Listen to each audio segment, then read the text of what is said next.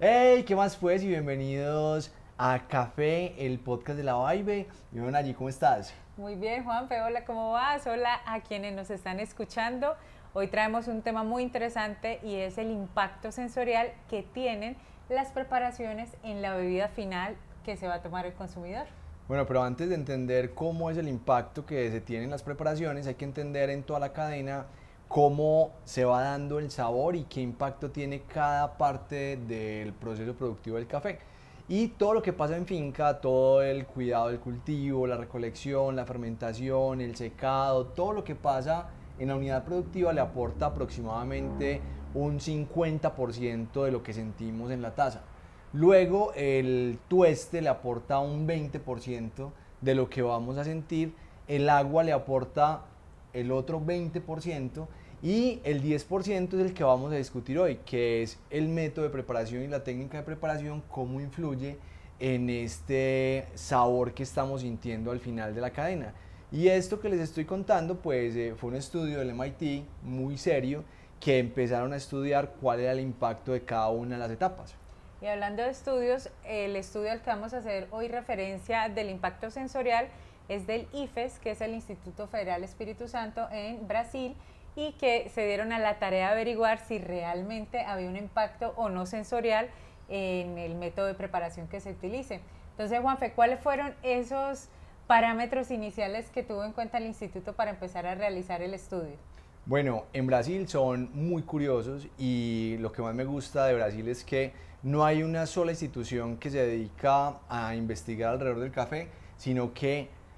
hay muchas universidades, muchos grupos de investigación que estudian diferentes etapas del café y hay muchas que investigan el mercado, la percepción de, la, de los consumidores con respecto al café. Y este estudio es uno de ellos y fueron muy meticulosos en escoger el café, que fue un café que evaluado por catadores profesionales le daban un rango entre 83 y 84 puntos en, en, el, en la escala de la SCA que es la más aceptada para evaluar la calidad del café, se tostó en una tostadora Probat de pruebas, que es una de las tostadoras como más reconocidas en el mundo y que maneja mayor consistencia. Y también se utilizó el protocolo SCA para el tueste del café con un tiempo aproximado de 10 minutos en el, en el tueste. Entonces todo eso fue muy bien cuidado para que todos los métodos de preparación y todas las técnicas de preparación que se iban a utilizar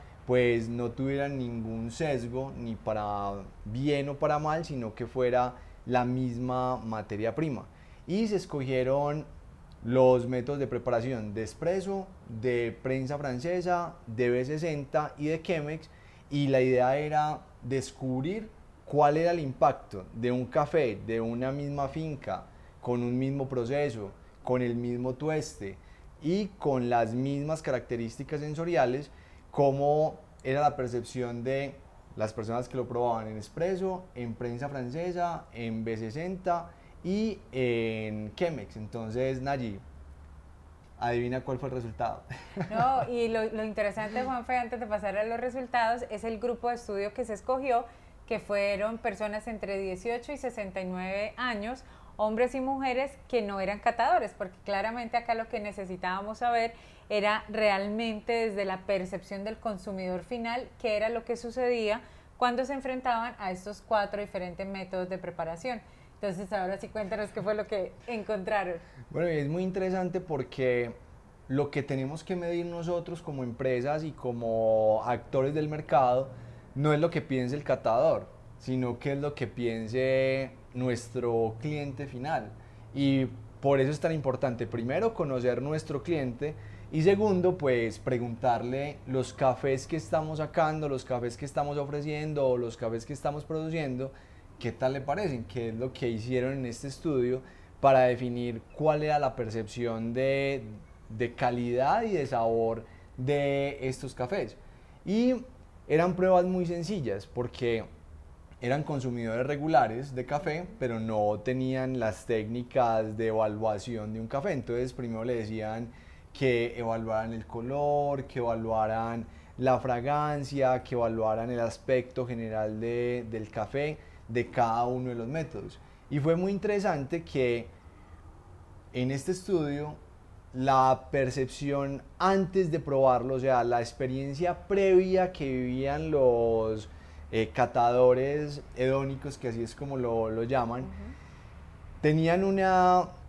una predisposición al sabor con lo que veían antes del, del, café. Entonces, por ejemplo, la prensa francesa, que normalmente tiene una presentación un poco más turbia, con residuos de café por el tipo de filtro, pues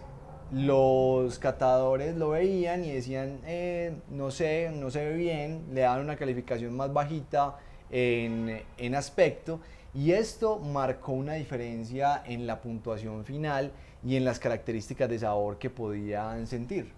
Y esto ya nos lleva desde el punto de vista de negocio a analizar realmente cómo empezamos a presentar de cara al cliente final la prensa francesa, por ejemplo. Cómo les explicamos que finalmente hace parte de la preparación que pueda quedar ese pequeño residuo al final de la taza o también cómo empezamos a pasar las tazas en las cuales no sea tan fácil percibir el residuo para que no cambie la experiencia porque podemos tener el mejor café, pero si a ojos, y a mí eso me impactó muchísimo, si visualmente las personas no conectan desde el principio con la bebida, pues la van a castigar muchísimo más. De hecho, la prensa francesa fue la que obtuvo el menor puntaje, teniendo en cuenta que de hecho es uno de los métodos de preparación más sencillos y más ricos que hay en la industria. Sí, y otro caso particular fue el del espresso, que el espresso cuando se prepara tiene una crema y estos eh, consumidores habituales de café empezaron a evaluar el color de la crema, la consistencia y eso sesgó un poco eh, la calificación final que le dieron al final de los espresos. Los espresos que tenían mejor crema, que tenían una crema más consistente, fueron los que tuvieron unas calificaciones más, más altas. Y también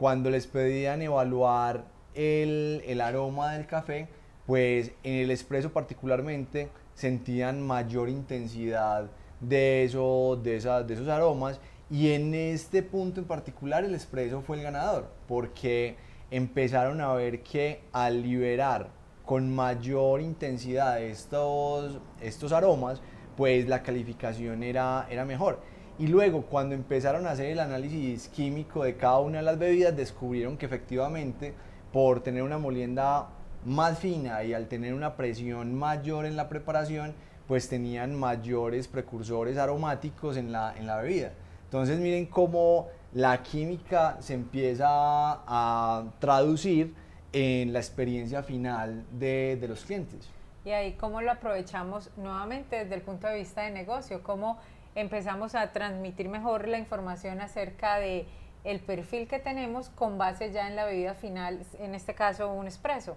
Aunque el los Reyes fueron el B60 y la Chemex Juanfe, cuéntanos precisamente por qué la gente prefirió por encima de la prensa francesa y el espresso, a pesar de, de que el espresso fue bien calificado, ¿por qué terminan prefiriendo el B60 y la Chemex? Bueno, son dos métodos que, que se parecen mucho, que Curiosamente, la claridad y el brillo del café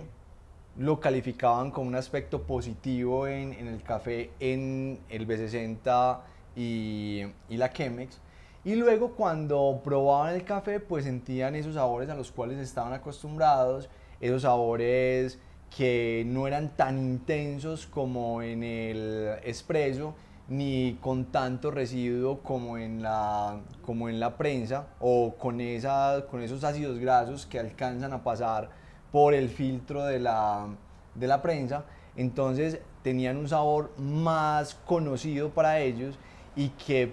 empezaron a calificar de manera más alta y por eso tanto el B60 como la Chemex tuvieron los mayores puntajes y las mejores calificaciones de percepción de, de sabor y de los, de los demás atributos. Y esto ya nos lleva a pensar entonces a, a, ir mirando, a repensar cómo es que estamos presentando las bebidas, cómo se las estamos comunicando al público y cómo logramos tener la mayor captación de atención de parte de ellos con base en cómo empezamos a presentar nuestras bebidas al público final.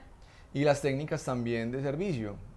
Lo mencionábamos hace un momento, que el espresso pues tienen una ventaja comparativa con los demás que tienen más precursores aromáticos. Entonces, ahí en nuestra tienda o en el servicio que estamos haciendo, ¿cómo estamos aprovechando eso? Porque en muchas tiendas de especialidad tienen expresos maravillosos, pero se demoran más de un minuto, minuto y medio en llevarlo a la mesa, entonces todos esos precursores aromáticos, que era la ventaja de esa bebida, pues ya se, se fueron de ahí. O cómo le empezamos a dar esa guía a nuestros clientes de decirle, bueno, cuando le sirvan el espresso, pues con la cucharita que no es para ponerle azúcar, sino para mover la crema y sentir ese aroma que sale de, ese café, para que esa experiencia previa que se demostró en este estudio, que es súper importante para la calificación final de, de, calidad del café, pues sea la mejor posible.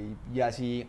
como empresarios cafeteros podemos tener unos momentos de verdad muy diseñados para que las preparaciones que estemos haciendo en las tiendas sean mucho más agradables y que, y que puedan tener un diferencial en, en nuestro negocio. Bueno, ahí ya vimos rápidamente los resultados de este estudio. Esperamos que también les pueda servir a ustedes, que empiecen a repensar el servicio a las mesas o el servicio que se pueda dar en una tienda de café de especialidad. Y lo que siempre decimos, la idea de estos espacios es que ustedes tomen ideas para que eleven sus habilidades y para que aceleren los resultados en su negocio de café, pasen la voz a quienes puedan necesitar saber esto porque están iniciando o porque ya llevan tiempo en el negocio del café, Juanfe. Por supuesto, y la invitación es a que nos escriban, ahí tienen en la descripción de, del podcast el Instagram, nos pueden escribir directamente para hacer alguna pregunta, si quieren que hagamos algún podcast de un tema en particular, también nos pueden escribir al Instagram, que es como la red social que más revisamos. Y por supuesto, este espacio es de ustedes y si sienten que a alguien le sirve esta información, que le aporta para su negocio cafetero o que está iniciando y necesita este tipo de información, pues lo pueden compartir. Que estén muy bien y que tengan muy felices cafés. Chao.